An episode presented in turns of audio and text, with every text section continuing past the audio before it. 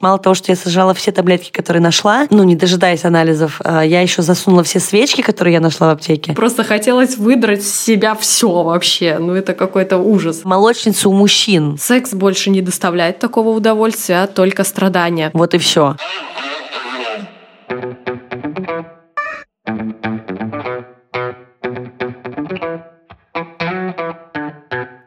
Привет! Это подкаст «Раздвиньте ноги». С вами я, ваша ведущая. Меня зовут Оля Крумкач, и я врач-акушер-гинеколог. Сегодня мы поговорим о молочнице. Но вообще правильно называть это кандидоз. Но так как все называют это молочницей, то выпуск будет называться именно так. У меня в гостях уже известная вам моя подруга и также врач-акушер-гинеколог Юля. Привет, всем привет. Итак, молочница. Вообще этого диагноза на самом деле не существует. Так э, в народе называют вульвовагинальный кандидоз. Достаточно страшно, кстати говоря, звучит. При этом заболевания обычно появляются выделения из половых путей, которые ну, на вид напоминают творог, и, следовательно, название тоже произошло именно из этих ассоциаций.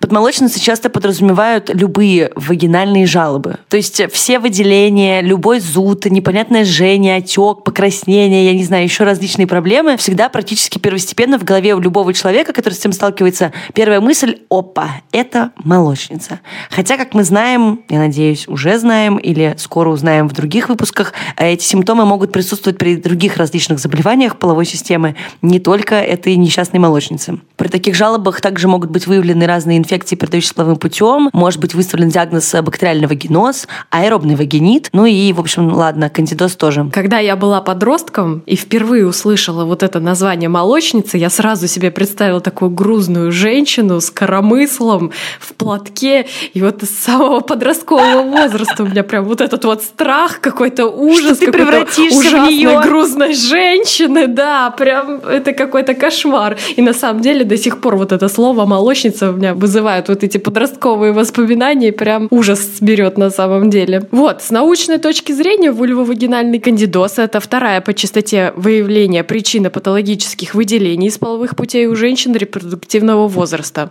Примерно у 75 5% женщин в жизни как минимум случается один эпизод такого заболевания. У 50% даже развивается и повторный эпизод. Но есть вот такой вот в мире небольшой, где-то 8-10% женщин, которые страдают именно рецидивирующими вариантами, а рецидив — это считается более четырех обострений за год. Чаще всего причиной появления вульвовагинального кандидоза являются грибы рода кандида. Самый классический вариант – это кандида альбиканс. Ну, не будем много о научной, это вот такие условно-патогенные микроорганизмы, которые живут у нас на самом деле в норме во влагалище. Вот. А кандиды могут обнаруживаться даже у примерно 10-20% совершенно здоровых женщин, а также во время беременности. Пока ты говорила кандида, кандида альбиканс, я вспомнила, что в Гарри Поттере было один из крестражей, который хранился у Кандиды Коктевран. И вы знаете, когда я, ну, то есть я смотрела, смотрела, читала Гарри Поттера, и сначала, ну, Кандида и Кандида. Сейчас, когда я смотрю те части, где есть крестраж, который посвящен Кандиде Коктевран, я понимаю, что на самом деле, ну, Кандида, в общем, это название грибов. В общем, Юля уже сказала нам, что кандидами мы не заражаемся. Это, правда, условно-патогенная флора. Э, это значит, что эти бактерии всегда присутствуют в нашем организме, просто они не вызывают никаких изменений и патологий. Но при определенном э, странном стечении обстоятельств или изменением флоры, например, того же влагалища, кандиды могут разрастаться, тем самым вызывать, в общем-то, тот самый кандидоз или молочницу, как вам удобнее можете назвать. На самом деле мы не призываем тут кидаться умными терминами, поэтому самими кандидами мы не заражаемся. Кандидоз развивается сам по себе. Поэтому в один период жизни, например, наша слизистая и норма флора влагалища спокойно подавляет размножение этих грибов, и, собственно, не происходит никакого развития развития вульвовагинального кандидоза. А в каких-то других обстоятельствах э, этого не происходит, поэтому он развивается кандидоз. И вообще не обязательно, что каждая какая-то да, встреча или, например, э, ну, столкновение грибковой флоры с нормофлорой приведет к развитию этого кандидоза. Всегда нужны особые условия, которые позволяют им размножаться и вызывать нарушение флоры влагалища. Здесь бывают, да, мы помним, что во влагалище есть определенная среда. Для того, чтобы грибы размножались, нужны ее изменения, поэтому это могут быть, например, какие-то да, нарушения во время менструального менструального цикла, иммунные штуки, дополнительные какие-то заболевания, прием антибиотиков и многое другое. Поэтому достаточно, как обычно, все очень неприятно, и никогда нельзя, знаете ли, проснуться утром и почувствовать вот эту вот какую-то ауру того, что вот завтра долбанет. Я чувствую это в воде, чувствую в земле, ощущаю в воздухе. Только при цистите такое может быть. Или при мигрени, но не при кандидозе, к сожалению. Как понять, что с вами все-таки случилась молочница? Ужасное название. Вот, самыми частыми жалобами являются зуд, жжение в области половых органов, их отечность, творожистые выделения, покраснение слизистой. Также могут быть трещины, сухость и всякие вот такие вот неприятные штуки. Вот. Но на самом деле эти проявления не такие вот и специфичные, да, то есть при появлении таких жалоб сразу же сказать, что это молочница невозможно. Например, классические творожистые выделения появляются только у 20-60% пациентов, а зуд, ну, может даже и у меньшего количества. Основными факторами риска для развития молочницы могут являться ношение синтетического белья, первый половой контакт, травматическое повреждение тканей влагалища, всякие инфекционные заболевания, дисфункции половых желез, например, сахарный диабет, всякие эндокринные нарушения, прием антибиотиков, в общем, всякая химия, лучевая терапия. Приблизительно все. Туберкулез, онкология, все, заболевания да, да. крови, прием антибиотиков, кортикостероидов, гормоны, химия, лучи и даже, к сожалению, оральные контрацептивы. Мне кажется, что очень много всего. И, кстати, про синтетическое белье, которое все, ну, точнее, многие носят и даже уважают, мало кто об этом знает. Молочница может развиваться даже в тех случаях, если у вас вдруг началась аллергия на порошок стиральный. Ну, как защитник всяких неудобных трусов, скажу, что самое главное, Да, Юля чтобы у нас просто фанат внутри была стринг. хлопковая ластовица. Это на самом-то деле очень важно. То есть сама наружная составляющая трусов не такая уж важная штука. А Вот главное, чтобы вот та вот прокладочка, так мы ее Прилегающая. назовем, прилегающая к э, наружным половым органам, состояла из хлопка. Вот это вот важно. Поэтому защитю трусы. Да, я все равно, конечно, считаю, что это не так, потому что все остальное трусов синтетическое. Но это на самом деле понятно, что это не самый основной фактор риска, потому что мы уже сказали, что, к сожалению, да, кандидоз сопровождает многих беременных женщин. Также кандидоз может, так сказать, манифестировать, выйти в свет во время менструации. И вообще, в принципе, флора влагалища во время менструации самая уязвимая для всех э, инфекционных заболеваний, грибковых и вирусных, потому что именно в это время меняется флора, меняется кислотность и присутствует благоприятная среда для размножения многих микроорганизмов, потому что кровь очень хорошая питательная среда. Да, на тепленькое и влажненькое. Вот а кандиды такое любят. Да, еще очень э, обогащенная всякими вещами, которые можно подъесть и там размножиться, поэтому достаточно удобный и комфортабельный отель. Я еще замечу, что, конечно же, бывает часто микс инфекция, и, например, на фоне проявления каких-либо заболеваний, передающихся и половым путем, на фоне баквагеноза, да, это мы потом обсудим в других выпусках, и каких-либо других э, заболеваний, связанных с инфекционными процессами, не грибковой этиологии, молочница может также наслоиться и развиваться параллельно каким-либо другим заболеваниям. Если вдруг с вами случилось такое несчастье, и вы почувствовали вот эти все вышеперечисленные жалобы, то вам срочно нужно обратиться к врачу. Что должен сделать врач на осмотре?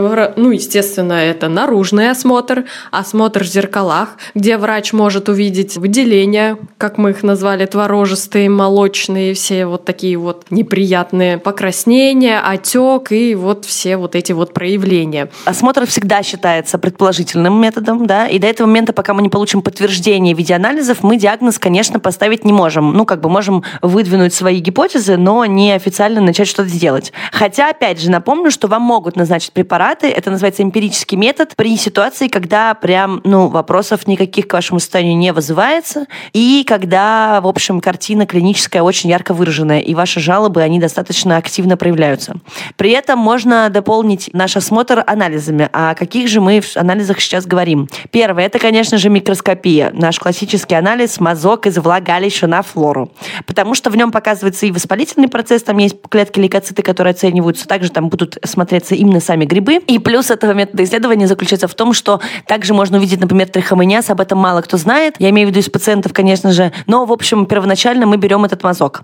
Дальше, в идеале, конечно же, особенно при рецидивирующем течении, да, нужно взять посев отделяемого из влагалища. Да, посеять это все на другую флору, посмотреть, подержать на питательной среде и понять, вырастут грибы или нет. И из этого уже действовать, назначать какое-либо лечение. Также назначается ПЦР-тест. ПЦР-тест назначается при показаниях. Это не рутинный метод исследования при кандидозе, но мы как бы озвучиваем, чтобы вы не пугались, если вдруг, надеюсь, конечно, ни с кем такого не случится, что это будет тяжелое рецидивирующее течение, при котором придется сдавать ПЦР и, возможно, сдавать такие анализы типа фимофлоры и все остальное, чтобы исключить или, наоборот, выявить дополнительные гинекологические заболевания. Но, в общем-то, да, самое основное, это, конечно, микроскопия и посев. Опять же, напомню, что само по себе обнаружение кандид, да, грибов, о которых мы говорим тут весь выпуск, в одном из этих анализов не повод для назначения лечения. То есть, да, если вы просто сдали эти анализы без жалоб, без наличия каких-то клинических проявлений, в принципе, это не показание для лечения. Помним, что это условно-патогенная флора. Только при клинических проявлениях требуется какое-то дополнительное вмешательство врачей и таблеток, потому что сами грибы присутствуют в нормальной флоре влагалища. Также хотелось бы сказать о том, что важно сдавать, кроме обычной микроскопии, pH-тест, э, вот, что может э, также натолкнуть врача на микст инфекцию, да, не только молочницу, но она может сочетаться как и с баквагенозом, так и с аэробным вагинитом и вот со всякими такими неприятными штуками. Ну, просто если вы пролечите молочницу, а вторая инфекция останется, да, то лечение не то чтобы принесет вам большое облегчение, а также вы подумаете, что врач дурак. И... Да, врач всегда дурак, что там уж. Ну, действительно. Если же есть симптомы воспаления, да, и вообще есть уже подтверждение тому, что в анализах обнаружена кандида, любым из тех методов, которые мы перечислили, есть всегда, конечно же, ряд но. Микроскопия, да, тот первый анализ, о котором я говорила, это достаточно быстро, но это очень низкочувствительный анализ. Примерно у 40% женщин, у которых есть грибы рода кандида, микроскопия их, скорее всего, не увидит. Посев, второй метод исследования, делается долго, понимаете, в чем проблема? Это то же самое, как при цистите с мочой. Вы можете сдать анализ мочи общий, а можете сдать посев э, мочи. Проблема в том, что обычный анализ будет готовиться пару часов, а посев это долгий процесс. Да, и иногда даже бывает, что делается он до недели. Но это какие-то уже экстремальные, конечно, ситуации, но как минимум 3-5 дней точно на это уходит, даже в лабораториях. Но при этом можно получить данные, каким препаратом та или иная кандида да, чувствительна, что очень важно для того, чтобы назначить правильное лечение, дабы у нас не было рецидива. Что по поводу ПЦР-исследования, да, это полимеразная цепная реакция, ПЦР реал-тайм, еще как это можно назвать. Мне всегда очень нравилось это название в университете. Это быстрый метод, высокочувствительный, но практически всегда оплачивается пациентами самостоятельно, потому что не входит в обычный перечень помощи ОМС, особенно в амбулаторном звене. Поэтому делаем выводы, так сказать, и помним, что, в принципе, даже с низкочувствительными методами исследования всегда можно найти возбудителя и, в принципе, решиться на лечение и с врачом вместе на консультации прояснить прояснить, что именно поможет вам, чтобы избавиться от грибов. Итак, Лечение. Так, хотелось бы повторить, что пациентам, у которых нет жалоб, но у них в анализах была обнаружена кандида, лечение не требуется. А также не требуется лечение половым партнерам пациенток, у которых обнаружен вульвовагинальный кандидоз, если у них нет жалоб. Лечение партнера не приведет к уменьшению частоты и вероятности рецидивов молочницы у женщины. Вот. Существует много всяких разных схем лечения вульвовагинального кандидоза и препаратов, наверное, все уже видели кучу этих рекламных роликов, на самом деле очень много. Вот. Препараты, которые лечат грибковую инфекцию, называются противогрибковые или антимикотики по-научному. Антимикотики, не антибиотики. Почему-то кричащие, трясущие в руках бумажки пациенты постоянно утверждают, что неправильно им все сделали, потому что назначили им какие-то непонятные препараты вместо антибиотика. Так вот, антимикотик, микотис и все остальное, там, как они правильно называются, короче, антимикотик антибиотик это противогрибковое, антибиотик противобактериальное. Поэтому, пожалуйста, знайте, да, что от грибов противогрибковое, от бактерий антибиотики. Так вот, схем существует э, несколько, да, это могут быть пероральные препараты, это могут быть препараты для вагинального введения, вот, но на самом деле сейчас в России очень распространена устойчивость к нами всеми известному флуконазолу, да, поскольку пациент думает, что у меня молочница, съем-ка я флуконазол, и все у меня будет хорошо. Одна таблетка мне никак не навредит, а симптомы исчезнут. Вот, поэтому, да, все-таки рекомендуется проводить диагностику. И вообще лучше лечение согласовывать с лечащим врачом, потому что у нас, к сожалению, много препаратов есть в общем доступе. Все их могут покупать без разбора, самостоятельно себе их назначив. Но лучше, конечно, всегда это делать с врачами. Тем более, что есть разные как бы формы выпуска. Есть свечи, есть вагинальные таблетки, таблетки пероральные да, для приема внутрь через рот. И очень часто для лечения требуется один препарат, но при этом самостоятельно многие себе назначают почему-то один и более препарат препаратов. И лечат и влагалищное, и пероральное, и как угодно.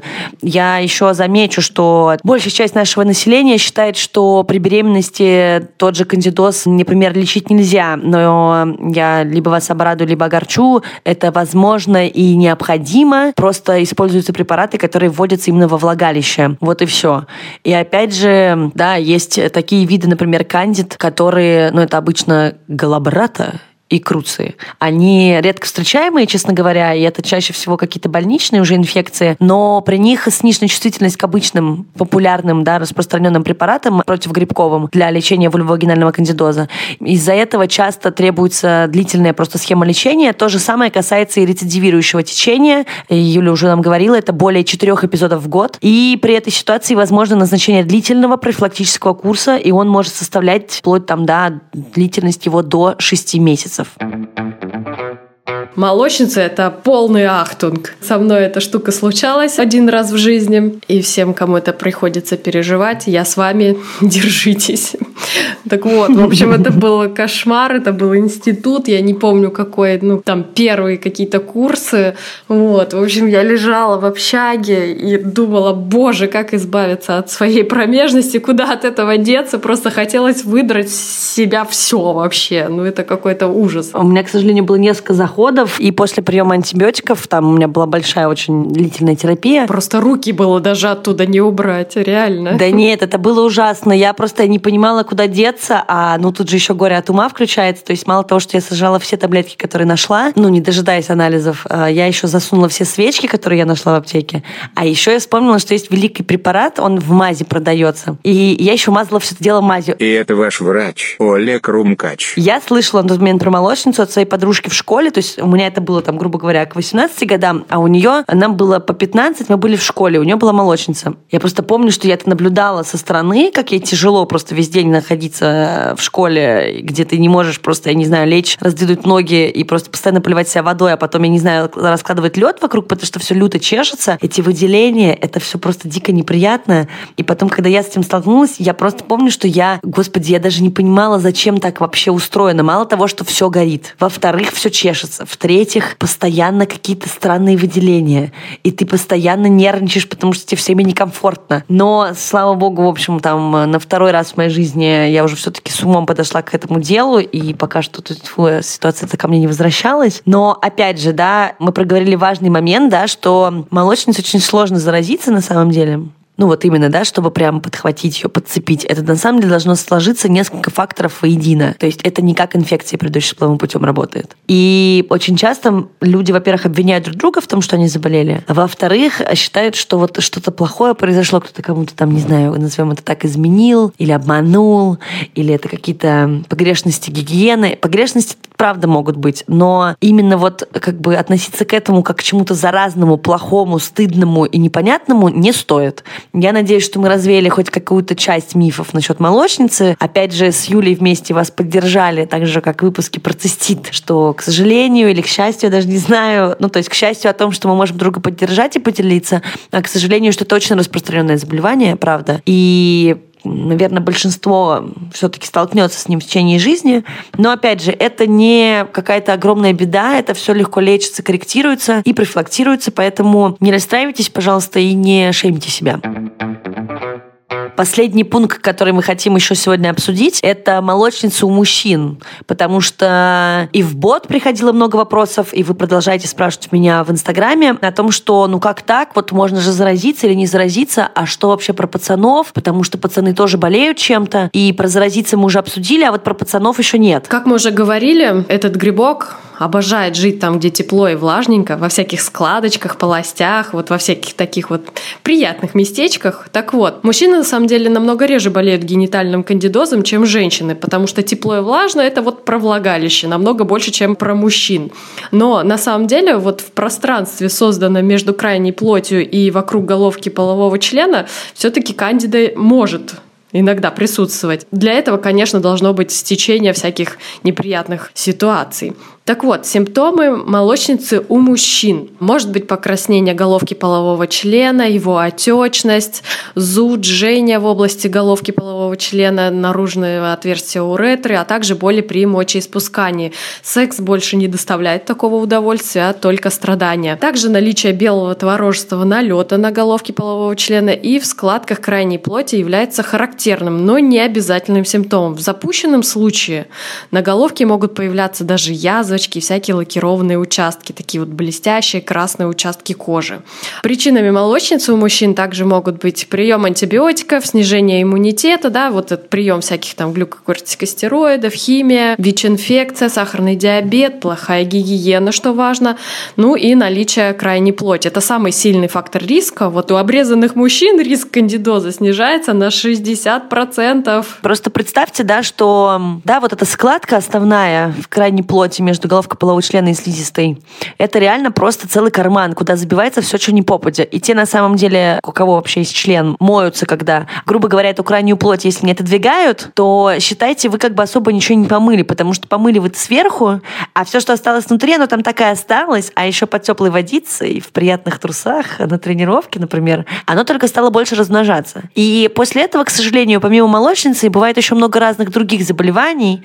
И да, у кого-то начинается бал на постель, мастит, это воспаление головки полового члена, на минуточку, и тяжелейшие фимозы гнойные, и еще что-нибудь. Поэтому я, конечно, рекомендую все-таки как-то там приноровиться, мыться тщательнее, потому что в любом случае, знаете, помимо молочницы, это и неприятный запах, а это может мешать, да, кто-то есть чувствительный, и это может мешать оральному сексу, и поэтому лучше, конечно, мыться правильно. Я вас не заставляю, да, натирать мылом головку полового члена и вообще все остальное. Этого тоже делать не надо, потому что все равно есть, да, нормальная смегма и смазка, которая все-таки защищает слизистый слой. Но, опять же, да, хоть как-то промывать это все есть смысл есть. Просто руками, осторожненько, водичка, этого достаточно на самом деле. Диагностика, на самом деле, все очень просто. Мы не будем вдаваться в подробности, потому что я надеюсь, что все-таки когда-то появится подкаст с урологами, либо мне придется звать в студию кого-то, кто больше в этом ориентируется и обладает необходимой информацией. Но тут, в принципе, особо ну, ничего не отличается. Это тоже мазок налета, который да, присутствует на головке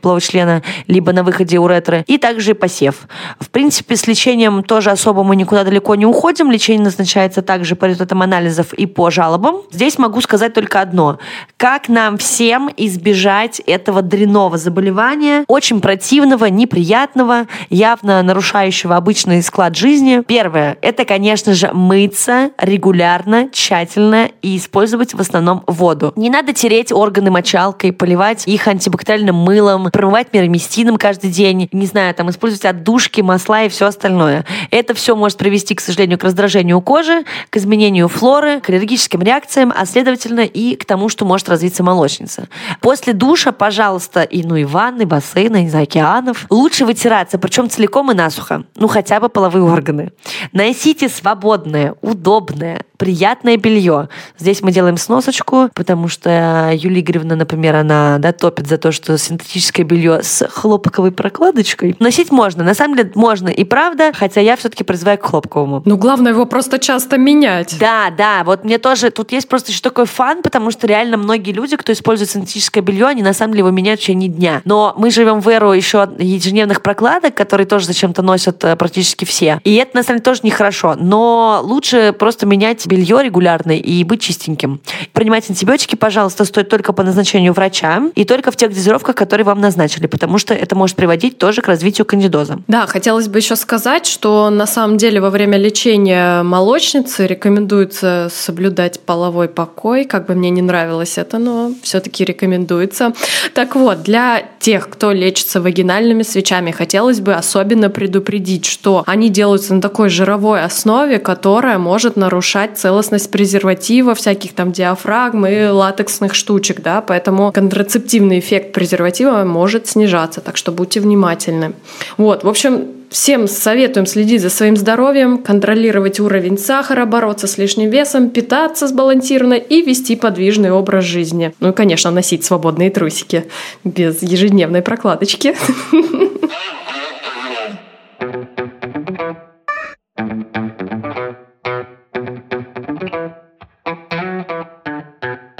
На этом все. Слушайте подкаст «Раздвиньте ноги» на тех платформах, где вы обычно слушаете подкасты. Подписывайтесь на нас, ставьте лайки, присылайте свои вопросы, истории и предложения. С вами была я, врач-акушер-гинеколог. Меня зовут Оля Крумкач. Со мной в студии сегодня была Юлия Игоревна, моя просто отличная подруга и коллега, врач-акушер-гинеколог.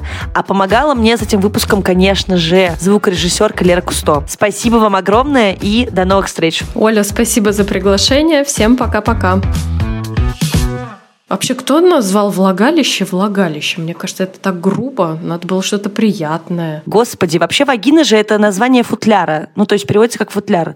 Так, гуглим. Влагалище или вагина? Футляр для чего? Перевод, между прочим, перевод старорусского «влагать». Вложи туда что-нибудь. А у нас вот э, доктор очень уважаемый говорил, что при желании во влагалище можно запихнуть сапог. Сапог.